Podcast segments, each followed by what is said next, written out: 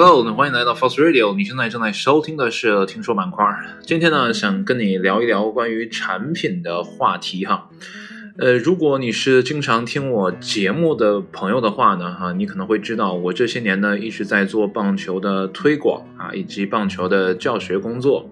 那么除此之外呢，嗯，我就是给人兼职做做啊一些什么设计啊，比如说淘宝的页面啊、详情页啊，啊或者其他的，比如说朋友圈发的呃这样的一些图片啊，哎，做一些这样的设计。那这也是我。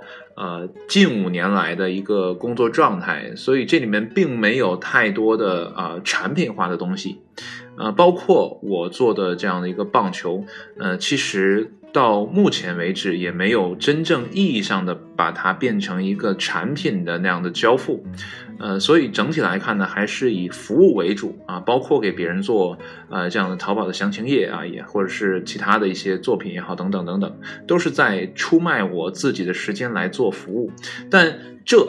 呃，并不是一个很高效的赚钱的方式，或者说呢，很难实现呃你所谓的财务自由。为什么呢？因为你必须是按劳所得，如果你不干活，你就没有钱赚。而产品则不是这样。我们可以想一下哈，呃，这是我们现在手里拿的这样的一个手机，对吧？等它从研发线上研发完了之后，然后呢发到自己的生产流水线上，啊，工人们组装完，那这个产品呢就可以上市了。那这个产品呢，它是可以一直卖下去的。那么前提是呢，技术不迭代的话，那么一款手机是可以一直用下去的，对吧？那如果说这个产品不用迭代更新的话，啊，那这个生产线呢就一直生产这一款产品，那么。作为啊这个公司的呃拥有者，就这个手机厂商的拥有者来讲，那他赚的利润啊就非常的容易啊，他根本就不需要做什么，他只要呢去协调好的原材料啊啊营销啊等等这些东西这些内容，他做一个把关，做一个风控之后，那基本呢就是躺赚。我觉得这可能是我所欠缺的，呃，所以呢我一直很向往说我能卖一个什么产品。就像我做的这样的一个节目，呃，我有没有想过给他产品化呢？有想过，但是呢，并没有切入点。呃，为什么呢？因为我既不是呃做播音主持的，我也不可能去教别人怎么把播音主持做得很好。这样的话呢，呃，做一个课程，这也算是一个产品可以交付嘛？它就可以无限的复制，我就会可以无限的去啊收大家付款给我，就付给我的钱嘛。那这是产品。那我也不是金融学家，我也不是什么啊经经济评论家，我什么都不是，对吧？那我的。呃，音频呢只能做一个自己的 R log 啊，对吧？相对于 vlog 说的啊，做一个声音的日志，我也只能这样。所以呢，它没有办法变成产品化的东西，给我带来源源不断的啊这个收入。那所以呢，哎，我就一直在想哈，有没有一个什么事情可以让我说，呃，做成一个产品啊，我可以交付出去。呃，过年期间呢，我在呃我们这个社群里学习的时候呢。我被呃这个赋能啊，让我去当这个 IP 的挖掘机，我觉得这个很适合我。为什么呢？呃，因为我这些年跟我的合作伙伴啊在共事的时候呢，我就一直在呃激励他，在鼓励他。呃，或者说我们在相互扶持吧，啊，反正呢，我的主要工作就是协助他把他的这样的一个 IP 打造出来，让他呢在棒球的这个圈子里啊获得一个相对良好的位置。那如果说呢，按照之前微商的那套逻辑啊，这个叫啊这个抢占商机啊、占位啊、占坑等等的这样的一个逻辑，所以呢，我在跟合伙人一起合作的时候呢，我永远是退居二线的，所以在。啊，很多的场合上你都看不到我，包括在公众号里面，我的名字也仅仅是呃小编啊，一个小编啊，主要的呢还是我合伙人的名字啊。即便这篇文章是我写的，这个视频是我做的啊，整个的内容输出也都是我来的，我也会啊冠以我合伙人的啊这样的一个名头啊。有的时候呢，我可能会用小编带过啊，但你不会。听到说或者看到说，哎，这个文章或者这个音频是慢头来做的，没有人知道的。所以这是在我跟合伙人合作的过程当中，我慢慢发觉的，就是在这样的一个新的时代里，每一个人都有机会在自己的领域里成为大咖。那如果说我们两个人同时要挤进这个行业，成为。呃这个行业里的大咖呢，可能会有一些麻烦啊，就是大家呢认人可能会费劲啊。比如说今天呢找半头，明天找老于，那这样来回来去，大家就搞不明白你们这个俱乐部到底怎么怎么样，对不对？那看我们现在去看淘宝也好，或者看其他的呃这样的平台等等的，他看他们的创始人，其实他们是一个团队在创始，不可能说我一个人就搞定所有的事情，他一定是有一个团队的。马云当年还有一个什么十八罗汉、十几罗汉的嘛，对不对？但是我们唯一能记住的就是那个在前前面冲锋陷阵的啊，这个呃打头阵的这样的一个人。我们只记住马云，只记住啊刘强东啊，只记住李彦宏啊，只记住马化腾等等等等等等，对吧？那。如果说我在跟我合伙人合作的时候，我没有注意到这一点，我们两个就拼命的往前抢啊，说我也要名，我也要利，我们两个人都一起做的话，那这个事情就很难搞嘛。所以呢，我就度让出我这一部分的呃这个。能力啊，就是我来辅佐他，所以呢，在这个方面，在辅佐人的这个方面呢，我觉得我是比较擅长的。啊，我记得我以前打篮球的时候，尤其在啊这个街头篮球的时候，就大家都不太熟，呃，因为我一般打球都是一个人去啊，所以在球场上我谁都不认识啊。但是我有很很很好的一个习惯，就是什么呢？通过一次攻防的转换，我就大概能知道谁应该跟谁对位，甚至说我在没上场之前，看到啊别人在打球的过程，我。我就知道我上场我该跟谁对位啊，然后呢，谁防我的时候我应该怎样？呃，大概心里会有这样的一个呃这个预想，对。然后在上场比赛的时候，我就可以很明确的跟大家说，哎，你来防这个，你来防那个，然后这样大家做起来可能会相对啊会好一些。就是我可能有那一种呃洞察力啊，所以在这个呃上面。啊，就是在人的这个上面呢，我可能会更好的帮助这个人去挖掘他的一些呃自己感受不到的东西啊。就像刚才篮球哈，我可能在场下看的时候，哎，我看这哥们儿，呃，这个突破很好，那我说你跟这个谁谁谁对位啊，他的防守可能会差一些，哎，我会关注这些人的很细微的点，然后呢，把他那个点发掘出来。对吧？那这样做起来，我会感觉很有成就感。那我在这个事情上，我就有成就感了。所以呢，在其他方面，我就呃可以退一点，我就不需要非要说打头阵啊。就是说，在过年的时候，我做这个 IP 的挖掘这样的一个状态啊，所以我觉得很合适我。然后我也就把这个活儿接下来了。所以呢，在呃这个疫情刚刚。稳定的时候，就在我们这边刚刚稳定的时候呢，我录了一个很长的音频，叫《论 IP 的自我挖掘》，呃呃，自我修养吧，反正就是这样的一个呃内容啊，呃。这个荔枝上面也有，我也传到了 B 站，B 站上面是有个 PPT 的，但是那个时长真的很长，两个多小时，呃，之后我也没有再听啊，确实是太长了，可能很多人听完之后都想睡觉啊，因为我们那个学习的同学们一直也在说，哎呀，说慢头啊，你这个东西录完之后，我可能听了十几分钟就受不了了，就想睡觉。想想也是哈，因为一个人唠唠叨叨的，那有些东西你即便是你觉得啊自己讲的很好，很怎么怎么样啊，很对啊，别人有帮助等等，但。对方可能感受不到啊，或者说你讲的这个内容呢，就没有产品化的思维在那里，你就是在不断的絮絮叨叨的说你想说的内容，对吧？如果说作为一个产品的话，两个多小时的内容显然是太长了，对吧？如果说你可以的话，你应该把这个变成一个，哎，每次十到十五分钟的这样的一个小段儿，然后呢，哎。接二连三的发出来啊，让大家呢赶上这样的一个节奏，而且呢，你说话一定要有逻辑。我这里面是有一个大框的逻辑，就比如说啊，从第一个开始啊是什么，我要说什么，然后第二个、第三个，哎，这个章节是有的。但是在每次说的时候呢，我都是天马行空的自己啊，按照我这个 PPT，然后去展开来讲，就是没有一个外界的框把我框在里面，所以说的话呢，呃，很散。但是形是在的，就是那个骨呃这个骨架是在的啊。但是说着说着可能会跑偏，就像我自己录节目的时候，因为我每次录听说的时候，我从来不会打草稿，有的时候甚至连大纲都不会想，说今天要说什么，我想到一个标题，我就会来把这个节目录出来。所以呢，呃，你听我的节目，有的时候就会车轱辘话来回说，甚至说，哎，前面说到哪儿了，突然展开一大段，然后你会发现这一大段话说的非常非常长，然后突然又拉回到前面那一块儿，那可能是为什么呢？就是因为我这段。话说的实在太长了，我甚至又都有点忘了我刚才要说的是什么，所以呢，我必须说的再长一点，然后把我刚才要说的内容想出来，然后我才能往下说啊，是这样的一个状况。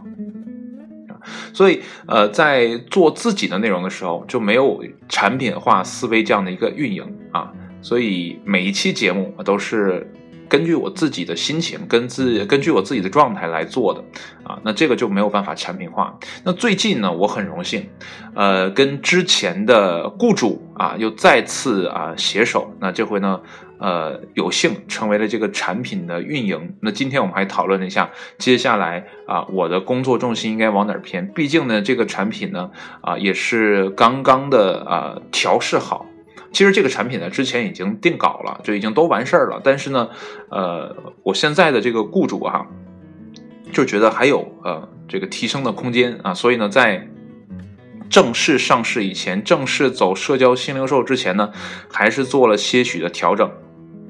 所以这个工期呢，稍微拖得长了一点，这也。呃，是给我了一个机会。如果说他在疫情呃之中就决定说，哎，这个疫情过后我们就直接上市了，什么都不用管了，那也就没有我存在的价值了。恰好啊，一切都是刚刚好。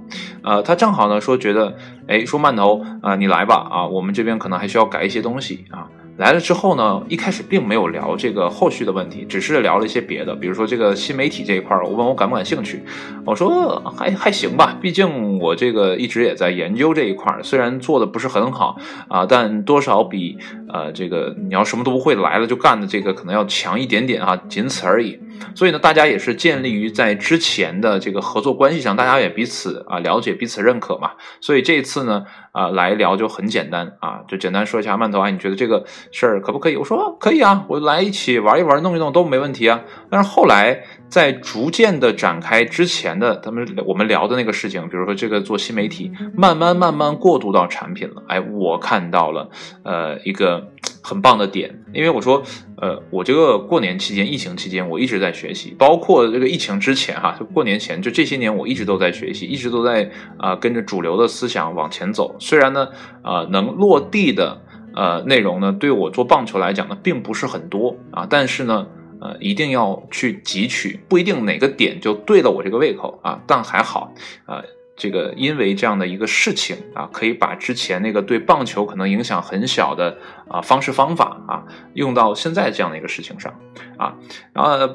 刚才不说了吗？就是一开始只是说，嗯，做新媒体这一块然后后来我说了啊，我学了这些内容啊，我也讲出了一些，哎，他们觉得很好，很符合他们的需求的这样的一个点，那双方呢就更深的合作了。那么一开始呢，可能就是单点的合作啊，说大家就是呃做新媒体这一块啊。其他就不用管了，但是后来发现，哎，不对，馒头呢，你能做的事情还挺多，那你就再展开一点，慢慢慢慢展开，展开，展开到今天。然后领导说，哎，这样馒头啊，你看这边，如果说我们这个新产品要上市的话，社交新零售这个平台呢，大家已经啊搭建的差不多了啊，这个呃里面的奖励机制啊啊，包括平台的运营商啊，都已经找完了。那产品呢啊，马上就可以呃这个大批量出货了啊，都已经调整完了。那现在就是咱们这个小团队啊，虽然人很。少，但是我们负责的事情要很多，对吧？那大家分一下工啊，你看你做什么啊？然后画出了几个块儿啊，运营啊，文案设计啊，还有一些其他的一些啊，这个品控啊，等等等等的啊，一些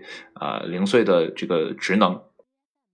那本来啊，我之前服务呃这个雇主的时候呢，我是以设计的角度进去的，因为那个时候他们就要出一款啊这个产品啊，说想找一个设计师给做一下，呃也是朋友引荐啊，说那个万头啊，你这个来吧，这是啊我好朋友啊，你来一下啊，呃说你看看这个产品，你们研究研究，哎去了一看很对位啊，就是大家坐在一起很对位，简单的聊了几句之后呢，我就开始啊深度的合作，然后给。他们做呃产品的设计啊、包装啊等等等等等啊，之前呢那一年服务的很好，但是后来由于我棒球这边呃事情又来了，我那个时候正好他那边产品都稳定了，就不需要再做设计了。我说呃领导那这样吧，我那边正好也有事，然后咱这边的产品我看也都差不多了，那我就先呃退出来啊，咱以后再有机会再合作。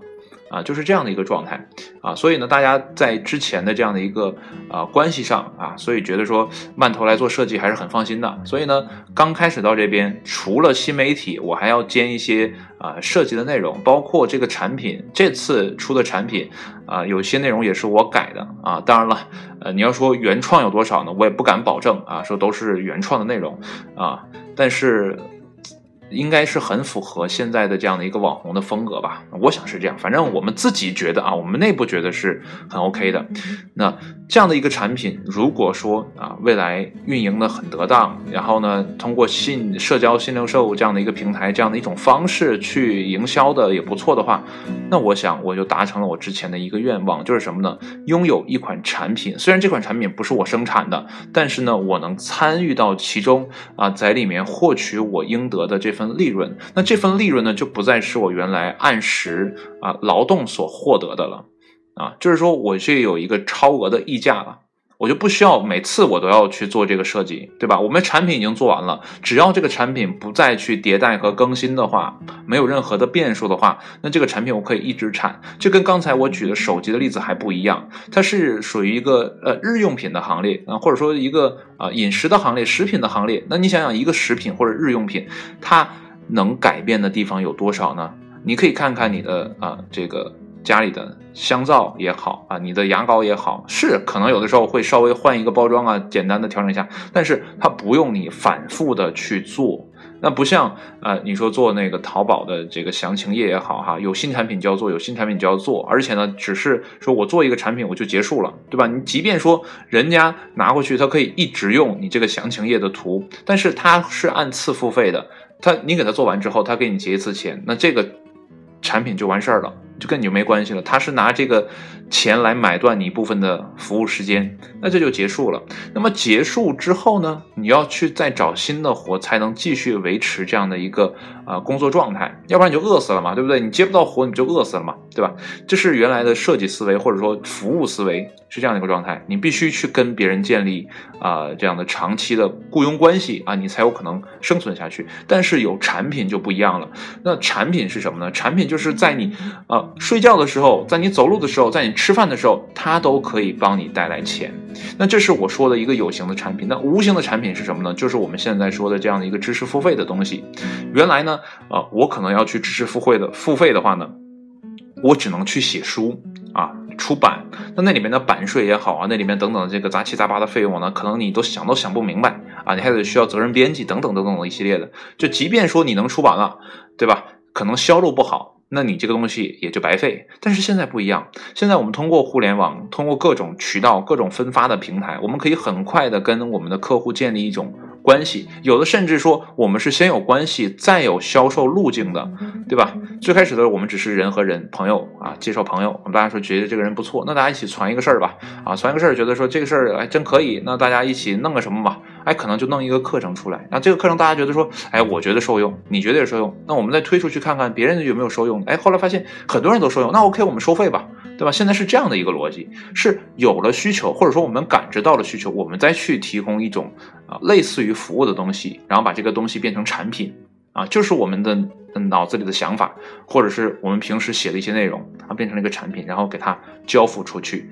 交付出去之后，我们可以啊，去比如说知像知识付费这样的一个呃操作的话，那就是每卖一次课我收一次钱，每卖一次课收一次钱，这是一种方式。还有什么呢？就是我们现在看到的公众号的文章啊，虽然现在公众号在短视频的压力之下啊，这个日渐卑微哈，但是呢，在之前啊，确实是。呃，有过大好灿烂的日子嘛，对吧？那个时候其实就很简单，我写一篇好的文章啊，如果说它能到十万加，那就会有人给我投钱，给我这个公众号投钱，或者说给我这个公众号的文章投广告，对吧？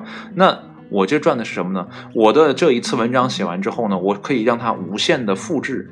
对吧？这个复制就不是说我们复制粘贴、复制粘贴，而是什么呢？而是通过人和人的这个口口相传，它不断的在你的朋友圈被复制，对吧？那你这十万加哪来的呢嘛？就是这么来的嘛，一个人转一个人，一个人转一个人，或者说一个人转一群人，然后慢慢慢慢裂开，然后十万加，然后可能。就千万加也说不准，对吧？一个文章，毕竟现在的这个呃微信的日活用数还是很高的嘛。就算你这个公众号已经啊江河日下了，但是你基于微信的整个的这样的一个平台、这样的一个生态的话，还是有空间的，对吧？那这个逻辑其实也是产品的逻辑，就是我做一个东西，我做一次之后我就躺着赚啊，这是非常好的。那你可能会说哈，做产品那不还有工人要加工吗？对。工人加工就是在出卖劳力、出卖时间，他们来做服务的事情。那我有机会，我不去通过我的劳动来获取的话，那我想大部分人会选择说我不去劳动，对吧？啊，那现在是我有这样的一个机会，所以我很。幸运很庆幸，但话又说回来，我们现在觉得说，哎，我们的想的想法很好，我们的产品也不错啊，我们包括这个产品后面的背书也很棒啊，等等等等的，我们这公司的架构啊，这些东西都很全。但问题是，市场到底买不买你的账？就是我刚才想的那个东西，到底是美梦还是现实啊？是能照进现实吗？还是说就永远的是一直空谈，就在那里放着，呃，永远不能实现啊？这个。一切都是未知，毕竟接下来，呃，等产品推出去的时候，才是真正检验我的想法的时候。但是我很庆幸，还是很庆幸，就是我有这样的一个机会，可以参与到这样的一个产品的啊这个宣发的过程，成为这样的一个产品的啊核心人物。啊，虽然我不能左右太大的事情，但是我确实在这里面可以给啊我的雇主提供一些意见或者建议啊，我也可以给他们提供一些帮助。我觉得这就是我的价值。即便说这个产品最后不是很好，但起码我能呃知道说，哎，我的能力点在哪里？我之前那些都是纸上空谈。那 OK，那未来我就要努力的再去在实践上面找回来，对吧？那如果说这次我成功的话，那我就要看一看。啊，我就要复盘。我说这次怎么成功的啊？我的幸运点在哪里啊？我的长足点在哪里？我的不足在哪里？哎，我也可以再一次学习和迭代。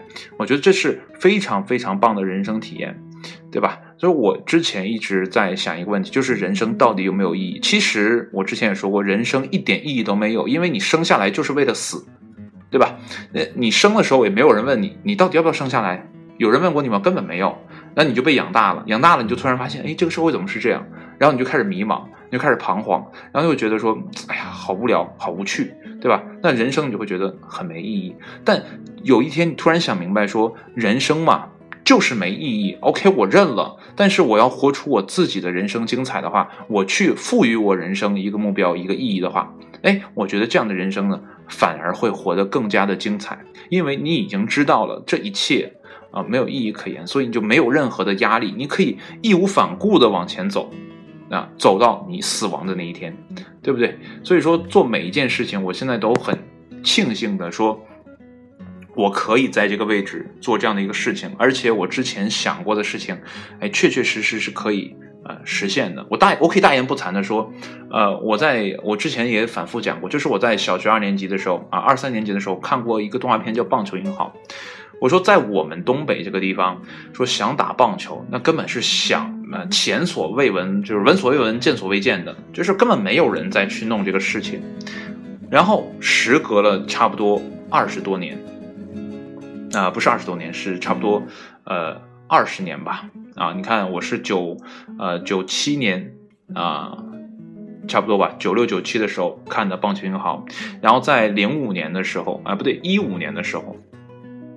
然后开始做啊棒球这样的一个事情，从想到实现，差不多用了二十年的时间。那对很多人来讲，二十年，哎，就那么回事嘛，就过去了。但是我心心里始终有个想法，说，哎，念念不忘，念念不忘。我就是想想想想。当我看到这样的一个机会出现的时候，我就会去抓。即便说这样的机会在。日后来看，哈，就这五年的期间来看，并不是很好的一个机会，但我实现了我人生的啊，尤其是小的时候那样的一个，就是不可思议的一个想法，对吧？如果现在我再去跟同学们讲说，哎，我慢头小的时候我很想打棒球，然后怎么样，大家可能觉得不可思议，这你别扯了，对吧？你这这这什么呀，对吧？但是。我确确实实经历了这样一个东西，我不是在讲励志故事，我只是在说，人生有的时候就是你需要了东西才会来，而你不需要的时候，来了你也不知道，对吧？我并不想说心灵鸡汤，我并不想讲正能量啊，因为这一切都没有意义，只是发生在我的身上，我是想跟你分享出来，或许会对你有帮助，仅此而已，对吧？呃，如果说真的讲一些正能量的东西，那我肯定不这么说话，我肯定把这个文章录的非常的唯美，声音非常的缓慢，然后呢配上非常优雅的音乐。让你去享受这样的呃一个过程，对吧？我应该是这样的一个声音，那绝对不会是像现在的这样的一个语速，然后去给你讲啊我怎么怎么怎么样，怎么怎么样，像个精神病一样啊，一定不是这样的，对吧？所以这也是啊，就是跟你来一个分享啊，希望你可以看到说我能看到的，对吧？如果说你看到了我看到的，甚至看到了我看不到的，那你一定会混得比我好，对不对？我现在已经混成这样了啊，我已经啊毫无顾忌的混成这样了，对吧？你只要能比我强一丢丢，你就会在整个生活当中比我好到不知道哪里去。况且还有很多人，我自觉得啊有点大言不惭，我觉得这懂得还没我多呢，但是人家活得也不错呀，对吧？对吧？就有的时候就是把自己看得太重要就没有意义了嘛。啊，但如果说我们可以把自己的经验跟别人来分享，让别人少走一点弯路的话。这也不是一件好事嘛，对不对？所以呢，今天啊说来说去，我就想说，如果大家呢有机会的话，一定要抓住什么样的机会？就是你发现了这个东西、这件事情啊，或者说你本身这个人可以变成一件产品的时候，请你好好的把握住这个机会，把它。真正的落实下来，变成一个产品，可以为更多人服务。那句话怎么讲？叫 “money never never sleep”，对吧？金钱永不眠。但实际上，呃，如果你不从事金融行业的话，这句话对你来讲可能是非常的遥远。但如果说你能找到一款产品，你能给它卖出去的话，我相信你也会慢慢体会到 “money never sleep” 的本质在哪里，对吧？就算你不行，你写本书也是可以的吧？或者是录些付费的课程也是不错的吧，对不对？好了，今天呢就跟你分享到这里啊，这只是我啊这一个阶段的一个洞见。那么接下来呢，我会不会颠覆我的洞见呢？我也不知道啊，我也不知道我接下来的这个产品会卖的啊怎么样，我也不知道啊。就毕竟未来是不确定性主导的啊，我们就拭目以待啊，拭目以待，对吧？拭目以待啊，我们一起来看一看接下来会发生什么事情啊。呃，也希望呢你。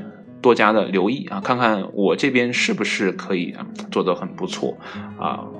也许你可以看我一次笑话，哎，看这个大言不惭的人失败一败涂地也说不定吧，对不对？好了，今天就这样吧，谢谢你的收听，我们下一期听说板块再见，拜拜。